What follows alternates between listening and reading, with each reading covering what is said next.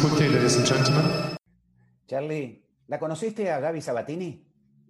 Sí, eh, no coincidí mucho con ella porque sus últimos años coincidieron, no sé en qué año se retiró ya exactamente, pero era justo en mis inicios y luego me la he encontrado una vez en, torneos y, y, bueno, guardo mucho, mucho cariño, la admiro mucho y creo que, que fue algo muy bonito para el tenis. Bueno, ahora dejamos un poco la etapa de jugador, vamos a la etapa de entrenador. Bueno, hay que decir también que tuviste un entrenador argentino, Luis Lobo, ¿no? Eh, sí, estuve con, de hecho hablé con él hace un par de días también. Estuve con Lobito, fue de, de, los mejores momentos de mi carrera, ¿no? Era ya casi el final de mi carrera, era el 2006, si no me equivoco, y, y bueno, ese año acabé 12 del mundo cuando había tenido varios problemas de lesiones y después de ganar la Copa Davis en el 2004 mentalmente me costó un poco volver a tener el mismo nivel y, fue cuando decido uh, trabajar con él y la verdad que, tuvimos un año y algo espectacular y guardo un, grandísimo recuerdo de los mejores entrenadores que tuve en mi carrera y, que conocí y, de hecho pues sigo teniendo contacto con él y, vamos a hacer pretemporada a Buenos Aires. Eh, eh, la verdad que me encantó pasar esa época con él. Qué lindo, qué lindo, Charlie. Bueno, nos vamos ahora de entrenador. Desde el 2016 estás con este hombre que quiero a ver si hay alguna explicación y ya te empezás a reír. ¿Hay alguna explicación, Charlie, que un jugador gane 12 veces Roland Garros? Y antes que vos empieces a decir algo, en mi época estaba Bjorn Borg, gana 6 wow, qué increíble, qué fantástico, nadie va a poder batir el récord de, de Bion ganando 6 Roland Garros, 5 Wimbledon, eh, y llega Nadal y te gana 12. ¿Me puedes explicar un poquito eso? Arrancaste en el 2016, y sí, no, contanos.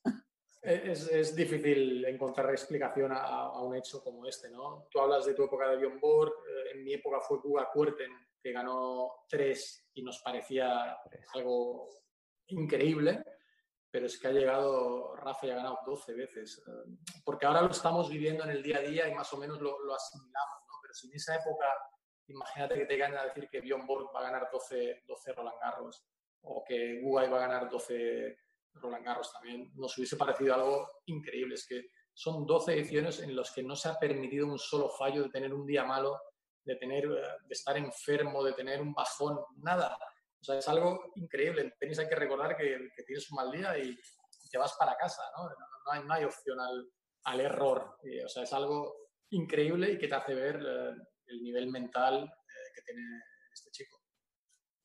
Eh, ¿Es fácil trabajar con Rafa? Es muy fácil. es muy fácil, por una parte es muy fácil, por, por otra pues eh, hay que ser consciente de con quién estás, la, la, la presión que, que yo, que yo soporta, ¿no? Pero bueno, yo creo que un grandísimo jugador eh, cubre las carencias de un entrenador también, ¿no? Y, y, todo es mucho más fácil para mí, obviamente, teniendo a Rafa. Uh, pero es verdad que dentro de eso, pues Rafa es, es eh, muy abierto, es muy humilde como para escuchar. Luego tenemos nuestras discusiones o nuestros de, diálogos en el que él, pues, hay cosas que está de acuerdo con las que yo le digo y cosas que no, ¿no? Que creo que como tiene que ser, ¿no? Pero yo creo que es, es fundamental cuando estás trabajando con un jugador como él, uh, además de dar tu opinión, argumentar esa opinión que, que le estás dando, ¿no? Y, y, bueno, yo todo lo que le intento transmitir y decir, eh, todo lo, lo, he cavilado, lo he pensado y lo he analizado y, y luego él pues decide qué es lo que, eh, qué es lo que cree que puede ayudarle y lo que no. ¿Qué está haciendo Rafa? ¿Ahora le pasás algo, alguna rutina para que haga? Porque debe estar como león enjaulado, Rafa, en su ah, casa, ¿no? Pobre la mujer. Está, está que se sube por las paredes, la verdad. Eh, para alguien, alguien, tan activo como él no, no, es fácil, ¿no? Pero bueno, dentro de que no puede hacer tenis, obviamente, él tiene su preparador físico que, que le va enviando las rutinas que tiene que ir haciendo el tema mental complicado que, hay ahora para un tenista es que no sabes realmente para cuándo vas a, volver a jugar. ¿no? A ti te dicen, ok, en septiembre está este torneo. Pues ya sabes que a, a, lo que atenerte, ¿no? Pero es que ahora mismo no tenemos noticias, no se sabe nada y eso mentalmente, quieras o no, hace que sea muy complicado, ¿no? Entonces, con qué motivación eh, te preparas o haces preparación física o haces, intentas ir a jugar a tenis cuando se abra el confinamiento este en el que estamos, si no sabes para cuándo vas a tener que estar preparado, ¿no? El tenista está acostumbrado a competir, a, darlo todo, pero con un objetivo muy claro, ¿no? Entonces, esto es lo, que, lo más complicado, yo creo, para, para un tenista profesional ahora mismo. A ver, te he visto que vos le a Rafa un día en Roland Garros me, quedo, me quedé 45 minutos mirando el entrenamiento. En mi vida vi pegar como le pega Rafa y ahí estaba Carlitos Moya, devolviéndole la pelota como si nada. Contame una cosita. A ver, contanos, porque le va a interesar mucho a la gente. ¿Cómo es un día de Rafa antes de un partido? El, el mismo día del partido, por ejemplo. Sí. Bueno, el mismo día del partido es, bueno, un día normal, desayunamos, eh, casi siempre desayunamos juntos. A él le gusta llegar bastante antes de, su partido, ¿no? Digamos, si va a jugar a las 5 de la tarde, normalmente le gusta calentar eh, unas 4 horas antes del partido, ¿no? Calentar quiere decir jugar media hora, 40 minutos. Él lo hace a una intensidad increíble, calentar, y cuando casi todos los jugadores lo hacen para soltar un poco el brazo, sudar un poco y, yo particularmente, por ejemplo, cuando jugaba, me gustaba calentar una hora antes del partido para ya llegar, ir al vestuario, lucharme y estar preparado. ¿no? Él le gusta eso, luego le gusta tener su tiempo para comer, eh, para descansar, para analizar un poco. Bueno, ya está todo analizado de antes, digamos. Le gusta mucho jugar al parchís, seguro que nos has visto en el Play Lounge cuando al juego ese de mesa que, que, bueno, nos ayuda a relajar. Él tiene sus rutinas muy marcadas, muy claras y, y bueno, como te digo, cada, cada jugador es un mundo, ¿no? Y la suya es esa, le gusta cuatro horas más o menos antes del partido, eh, poder estar en pista, jugar media hora, 40 minutos y, luego estar tranquilo, comer y tener su tiempo con, con, el equipo. A ver, dijiste, es un día totalmente normal. ¿Y si es una final de un Grand Slam que enfrente lo tiene a, a Djokovic o a Federer, sigue siendo un día normal?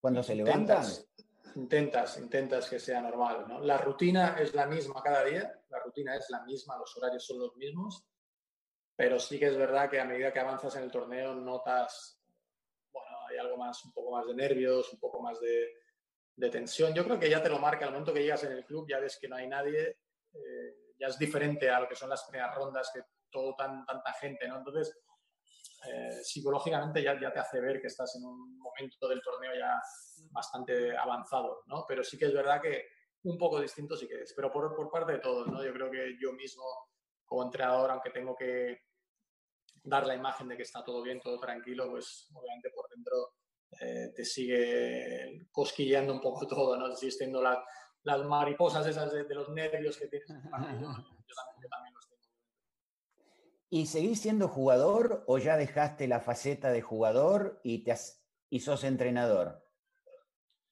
Bueno, yo, intento ser entrenador sin olvidarme que he sido jugador. Eh, te quiero decir, yo muchas veces veo entrenadores que han sido jugadores, que yo los he visto como jugadores, y luego van, eh, hacen y, van diciendo unas cosas que yo pienso, yo, te he visto a ti como jugador cuando las barbaridades que hacías entonces, ¿sabes? Intentas tener una coherencia y una exigencia, pero sabiendo, siendo empático con, con, el jugador, sabiendo que, que, tú has estado en esa situación, entonces, ¿cómo reaccionarías tú mismo? ¿no? Entonces, eh, intento no olvidarme nunca de eso. Para mí eso es muy importante.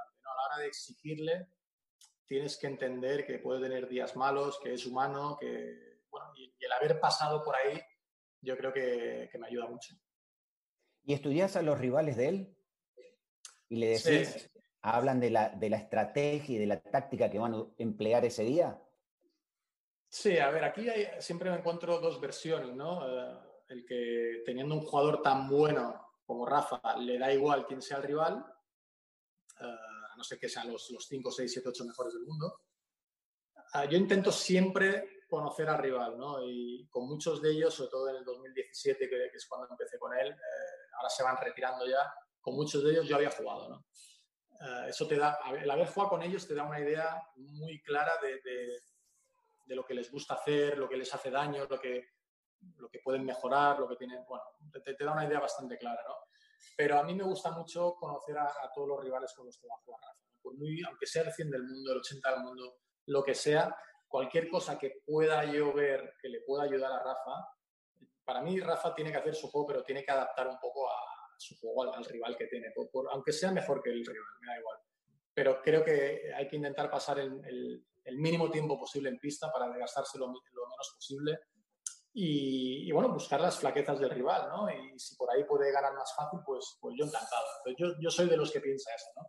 De que, eh, ok, mi jugador es mejor que el rival, pero la, el máximo de información que yo le pueda pasar del rival a Rafa, pues hará que el partido pues, sea un poco más rápido, que se desgaste menos, que, gane un poquito más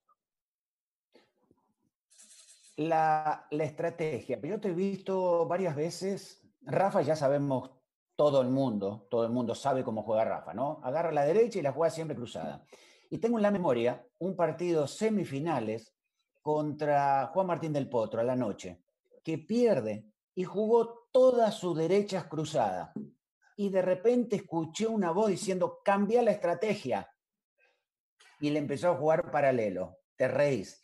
Y gana Rafa, nos encontramos y nos cruzamos ahí cerca del vestuario y me dijiste, ¿te gustó cómo le cambié la estrategia? ¿Te acuerdas de ese partido? US Open. US Open, mira vos, bien. Sí, es muy importante tener un entrenador, más allá que sea grande, que ha sido grande, que vea lo que está haciendo su jugador, que vea que hay que cambiar una estrategia. Ustedes cuando entran a la cancha, ¿entran con la estrategia A y B o ahí vas viendo vos qué tenés que hacer? Sí, está claro. A ver, Rafa lo, bueno que tiene es que se adapta muy bien, ¿no? Y, en un día malo, para mí en un día malo es el mejor jugador, del mundo teniendo un día malo. Es decir, eh, si él no está jugando bien, está al 70% de su mejor nivel, lo vas a tener que matar para ganar. ¿no? Cuando hay otros grandes jugadores, pues a lo mejor la tiran fuera, luchan menos, etc. Entonces él siempre tiene un plan A, que intenta ser el suyo, y un plan B, que es el de adaptarse y, ver si no funciona ese plan A, pues hay que, si no cambias algo, eh, pues el partido va a terminar igual de lo que está. ¿no? Entonces, sobre todo con los buenos jugadores, con los grandes jugadores, para mí es favorito el que logra imponer su, estilo, ¿no? Entonces, si, eh, si el juego con Del Potro y no consigue encontrarle la derecha del Potro, eh, Del Potro va dominando con su derecha, es posible que gane Delpo, ¿no? Y, y, bueno, y teníamos varios, varios planes para, precisamente para ese día, ¿no? Y, de todas maneras, el plan que hizo en el primer set no era el plan A, eh, porque teníamos claro cómo intentar hacerle que él no juegue derecha, y para mí él, se equivoca, ¿no? Pasa que en, momentos de nervios eh, tiendes un poco a volver a, tu seguridad, ¿no? Más que a hacer daño al rival, lo que, lo que tiendes es a, ir a lo tuyo seguro, ¿no? Que en su caso pues es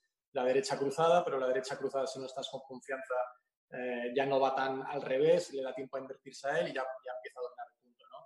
Ah, y entonces ya, bueno, él se dio cuenta solo también, ¿no? De, de que así como iba el primer set, eh, de que tenía que cambiar y efectivamente en el segundo ya lo cambió y, también, bueno, tuvimos suerte que Delpo venía un poco cansado de otros partidos y, ya le consiguió mover mucho más para encontrarle ese revés. Pero siempre tenemos una estrategia, dos planes seguro y pasa que con el primero sí funciona bien y hay veces que tenemos la estrategia y no funciona y, y se acaba perdiendo. Es decir, nosotros tenemos estrategia, pero el rival también la tiene, obviamente. Carlitos, ¿Tuviste algún encontronazo en, algún entrenamiento con él y dijiste, para, tengo que estar tranquilo, lo veo nervioso, no está con confianza, te reís, te tuviste que morder la lengua? ¿Una o dos o muchas veces? Morder la lengua no, pero sí que es verdad que hace justo un año ahora, cuando empezó la, la temporada Tierra Batida, eh, pasó por momentos muy malos. Eh, fue la época que, que hace Monte Carlo, pierde con Fuñi fácil, Valgodo y pierde en semifinales con Tiem. Tuvo un tema mental ahí que, que de desmotivación, ¿no? Él, ya lo ha comentado y, y, yo veía el día a día, veía los entrenos y no era el Rafa hambriento que tú sueles ver, sobre todo cuando viene la, época de tierra vacía, ¿no? bueno, pues es una fiera y, y, es prácticamente sus dos, el objetivo suyo de esos dos, tres meses del año está al 100%, ¿no? Entonces intentas, como te he dicho antes, ser empático con él, ¿no? Eh, hay momentos que, que, se le puede apretar, se le puede exigir, en otros momentos pues tienes que ver que, está dando, está lo que, haciendo lo que puede, que mentalmente no está, no está por la labor, no está preparado. También te digo, al haber sido jugador y haber pasado por momentos así, pues te, das cuenta de que, de que, es humano, ¿no? Y, que no son momentos de, de exigir, sino de, pues de, dar más cariño, de ser más, más amigo que entrenador, ¿no? Entonces, eh, bueno. obviamente hemos tenido, no choques, pero sí, sí discusiones de, que yo crea una cosa, él crea otra, y pero al final el que decide es el jugador, ¿no? eso lo tengo, lo tengo clarísimo, pero yo lo que tengo que intentar es, es convencerle, aportarle algo de lo que yo estoy seguro.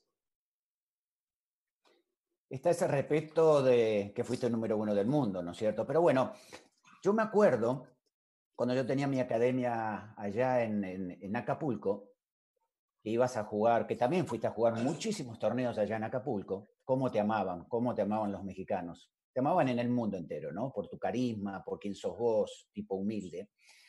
Llegaste a la academia, que era del lugar de entrenamiento de ustedes, y me dijiste, Batata, te voy a presentar a este chico que tenía 15, 16 años.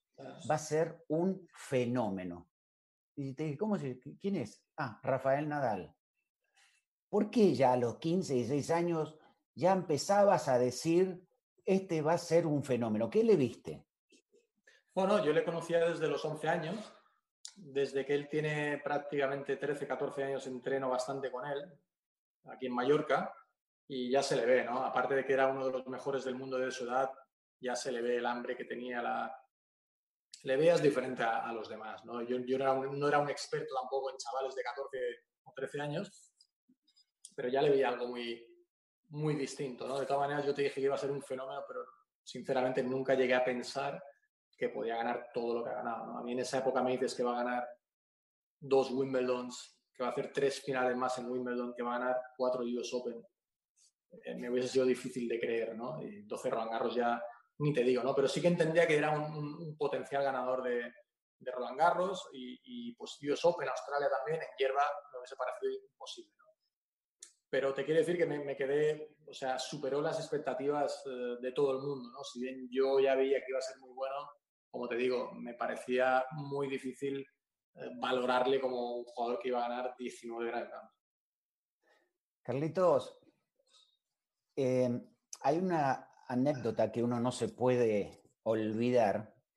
Vos eras el 4 del mundo, él tenía 16 años y jugaron en Hamburgo, ¿sí? Jugaron ocho veces, le ganaste dos veces, ya te empezás a reír.